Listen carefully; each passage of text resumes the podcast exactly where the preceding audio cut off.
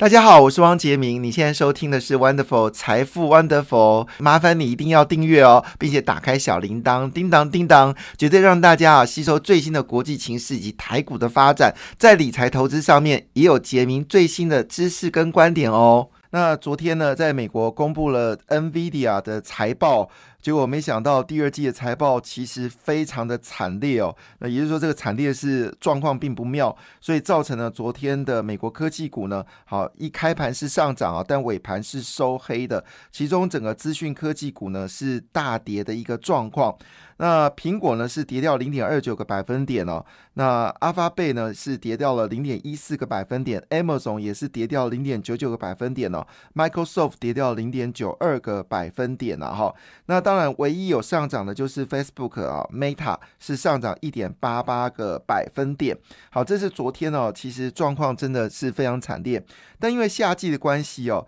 迪士尼的状况呢，就是美国开始旅行嘛，哈。那么迪士尼呢，昨天是上涨了二点三三个百分点，也预告呢，其实台湾可能跟观光饮食类股呢，还是持续一个大多头哦。那很多朋友都说，其实这两天的假日呢，基本上餐厅是爆满的，因为是爸爸节嘛，提前庆祝。那其实我有感觉到啊，就是呃，坐火车，因为我从这个竹北坐火车来台北的时候，我也发现到，哎，这个人真的有变多的一个状况哈。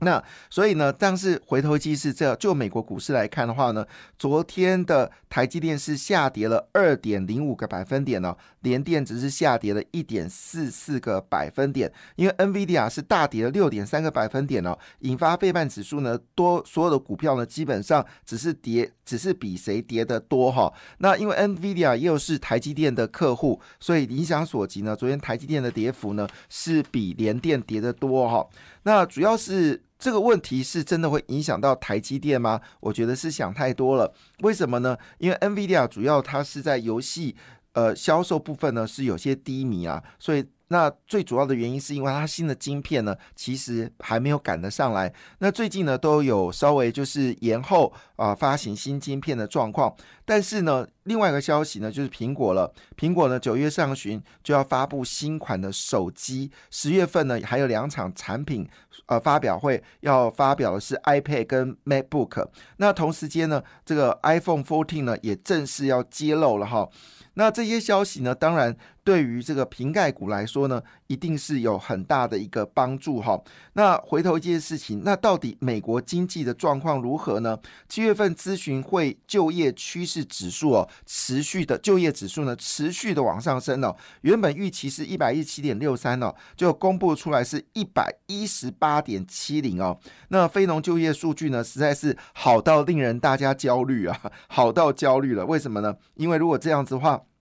美国会不会继续升息呢？所以昨天的市场呢，其实也在关注一件事情，就是美国要公布七月份的物价指数哦。那我们知道六月份的物价指数呢是六九点一个百分点，那希望七月份的数据呢能够能够缓降哦。市场预期呢大概是八点七个百分点了哈。所以昨天呢，因为受到这个消息的原因哦，使得美国股市四大指数呢，呃，只有道琼斯呢是上涨二十九点啊，微幅上涨零点零九个百分点。而费半指数呢，跌幅比较多，跌掉了一点六一个百分点。日本股市连续四天上涨啊，那么昨天呢是上涨零点二六个百分点。那呃，欧洲股市呢，则明显的开始大涨了。德国股市呢，虽然盘中一度上涨超过一个百分点呢，那么最后呢，上涨零点八四个百分点。法国股市上涨零点八个百分点，而英国股市呢，最近比较弱一点点，只上涨零点五七个百分点。亚洲股市涨跌互见，那么印尼、印度、菲律宾上涨，马来西亚、新加坡下跌。哈，好了，这是有关昨天各个指数的一个状况。当然。昨天最聚焦的消息是，美国参议院呢通过了所谓的抗通呃通膨税减法案哦，那以这个只有一票之差呢，好这个通过。那当然在昨天呢就引爆了市场对于新能源的需求哦，所以最近呢跟新能源相关的基金呢涨势相当的惊人哦。那么这个目标呢是希望在二零三零年呢，它的目标很简单，就是在未来的七年当中呢，能够将这个所谓的呃，就是我们说的这个呃，空气污染呢，降低到二十个百分点，到二零三四年呢，能够降低更多哈。那还有包括来自于所谓的气体排量希望比二零零五年呢降低四十个百分点，但我们都知道，其实二氧化碳排量呢，从二零零五年开始呢，每一年都是以大幅增加的速度来成长，所以要回到二零零五年的四十个百分点量，确实非常困难。那这个消息呢，当然就大大的，因为这个金额非常多嘛，大概差不多有十四兆新台币，所以呢，呃，这个消息呢，当然就激励了昨天的太阳能的股票。那在经济日报呢，直接指出哦，最大的受惠者呢，除了我们所知道联合再生跟元金之外呢，那么联合报的说法是，呃，经济日报的说法是说，其实最最大的受惠者呢是信邦跟台达电哦。那我们知道信邦股价呢，从之前的六十块钱呢，一路涨，现在涨到快要三百块钱了。但是每一季来看呢，信邦的获利是季季增长。这家公司呢，早期就是以供应哦，就是我们说的。呃，重要的一些连接器为主哦。那最主要，它在四年前呢，三年前的时候呢，打进了，就是三四年前打进了中国的这个电动车哦。那不论是所谓的风力发电、太阳能，还有包括车用电子、工业的电子里面呢，其实信邦的业绩都非常不错。那么前七个月的合并营收呢，高达一百七十点二亿元哦，年增率十六点五三哦，再创历史新高。虽然下半年呢，全球产业遇到逆风啊，但西方说哦，第三季的营收还会比第二季更成长，下半年呢会比上半年更厉害哦。那最近呢，其实台湾呢有一个，因为我们在节目上一直鼓吹我们台湾呢，在所谓的就是以中心店为主的这个。所谓的储能系统哦，应该要大幅的发展。那加上呢，陈其迈在南部哦，鼓吹南部的企业啊，它大概有将近三百家啊，都应该自建所谓的厨电系统。万一电力不稳的时候呢，厨电系统可以提供啊，就是一定时间的供应。那这个消息呢，在而且我们知道最近呢，其实呃。政府呢已经派出了行政院副院长哦来监督哦整个太阳能还有绿能发电的新能源的一个发展。那我们都知道，他担任经济部长的时候是台湾太阳能跟这个呃绿能呢发展最迅速的一部分哦。那当然，这个王美发应该是负责其他的事情哦。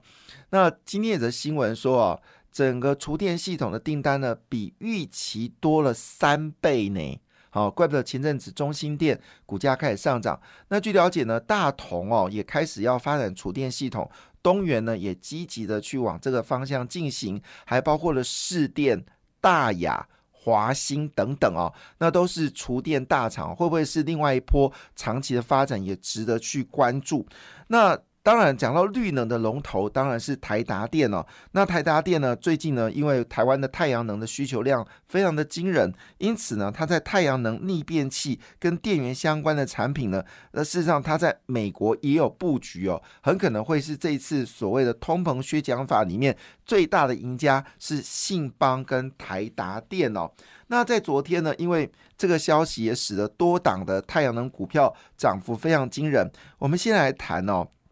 这个横跨所谓的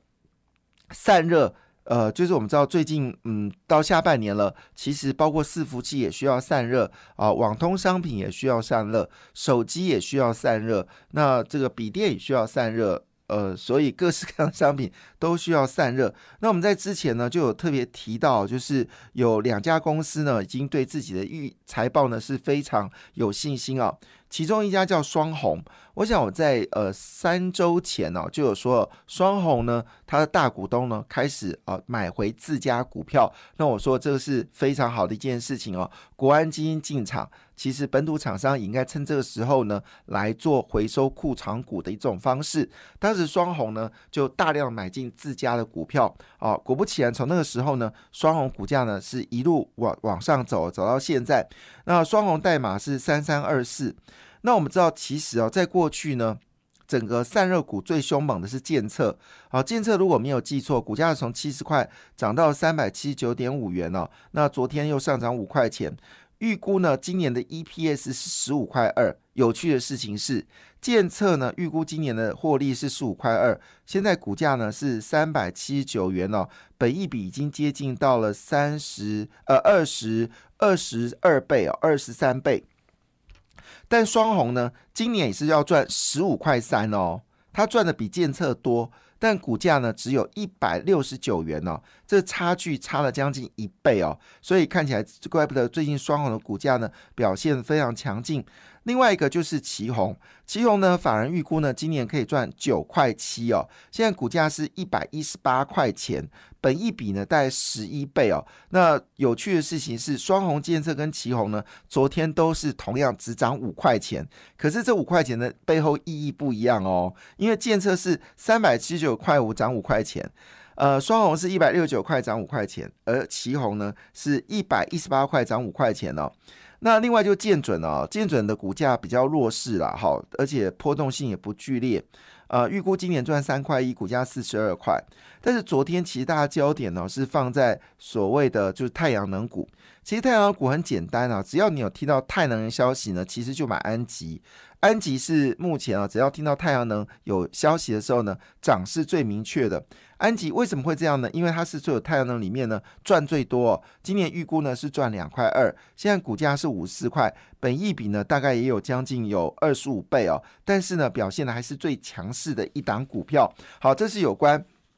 太阳能的部分，那另外一部分呢，就是有关这个网通类股哦。那因为网通类股呢，最近的表现蛮强势的。呃，其实最近是两个族群表现的非常强势啦，一个就是工业电脑，一个是网通嘛，哈。那主要原因是起基呢公布业绩非常的惊人哦。那当然，最近要再多一个族群叫资安，好，因为呢，这次中国对台湾的文攻武赫网攻，所以呢，最近呢，你看到昨天的这个呃宏基的子公司呢，安基昨天就涨停板了，影响所及呢，跟所有资安类股呢，可能它在涨一阵子哦。那安基公布业绩呢，确实也蛮强劲的，跟去年同期比呢，是大幅成长百分之六十。那因为这一次呢，攻击的方向呢，已经包括了我们台湾的公共设施。哦，水电瓦斯，那当然也包括了交通工具、淘机啊，还有包括这个左营的这个呃铁路的站。那当然小七也被攻击了。那更更何况昨天民事也被呃前天民事呃礼拜五的时候民事也被攻击了。所以呃礼拜六吧哈，礼拜五。那所以换个角度来说呢，资安股呢已经开始变成是一个主要的一个要件。那过去一些厂商呢，因为贪图便宜，所以都买进的是中国制的这种资安的软体，没想到里面呢内建的木马程式哦，那被启动。所以我相信呢，现在很多的这些广告商呢，都必须要思考一下，要剔除呢他的自己的软体。那更恐怖的事情是哦，事实上这个网工的部分呢，其实我们知道现在呢，在网络里面呢，用到大量的。WiFi 跟我所谓的这个转接器，那这转接器呢，很多都是中国制的，那也就变成是被。治安攻击的一个所谓的破口，所以呢，最近呢，大家都开始注意到这四档股票，包括公布业绩不错，我们就是再分两个族群，一个是网通设备，很可能就要开始用台制的网通设备；另外一个就是我们的治安。好，那治安的股票呢，最著名的就是我刚才讲的安基了哈。那网通类股呢，其实最关心的部分呢，就起基、中磊。志邦跟志毅哦，那这是呢，这个是最近呢相当注意的一家公司。那最近呢，其实整个我们说资安的股票呢，除了安基之外呢，其实还包括了其实宏基集团下面。那还有包括我们说展基国际哦，还有包括其他的公司呢，表现的也非常的强劲哦。那因为今天媒体呃没有报这个治安股啦，所以各位就上网去谷歌好治安类股，我相信这几天应该会有些表现哦。那台湾应该会开始注意到这个治安的问题哦。那在财报部分呢，也有些公司呢公布了业绩哦，看起来是不错的哈。那其中呢就是台办了。那么二集体台办公司呢，公告了七月份合并营收是十三点六七亿元呢，创下单月的历史新高。反而预估哦，台办下半年的合并营收呢，有机会维持哦上半年高档的水准，加上呢车用产品的比重呢持续放大，会改变今年全年获利哦再创历史新高。那虽然它七月份的业绩比六月稍微下滑，但是比起去年同期呢，是成长了二十四点七个百分点。前七个月呢是成长了二十五点三个百分点，再创历史新高。因为台办呢在耕耘的是车用二级体跟 mosfet 嘛，那它是不是消费的？不是消费的二级体，也不是消费的 mosfet。那现在全球呢，事实上已经遇到一件事情，就是呃，原本呢，因为它的出货受到联电出货的影响哦，事实上出货状况呢是有受到一些压力，因为联电之前产能开不出来嘛，哈。但是随着这个联电的产能供给已经有舒缓的情况之下呢，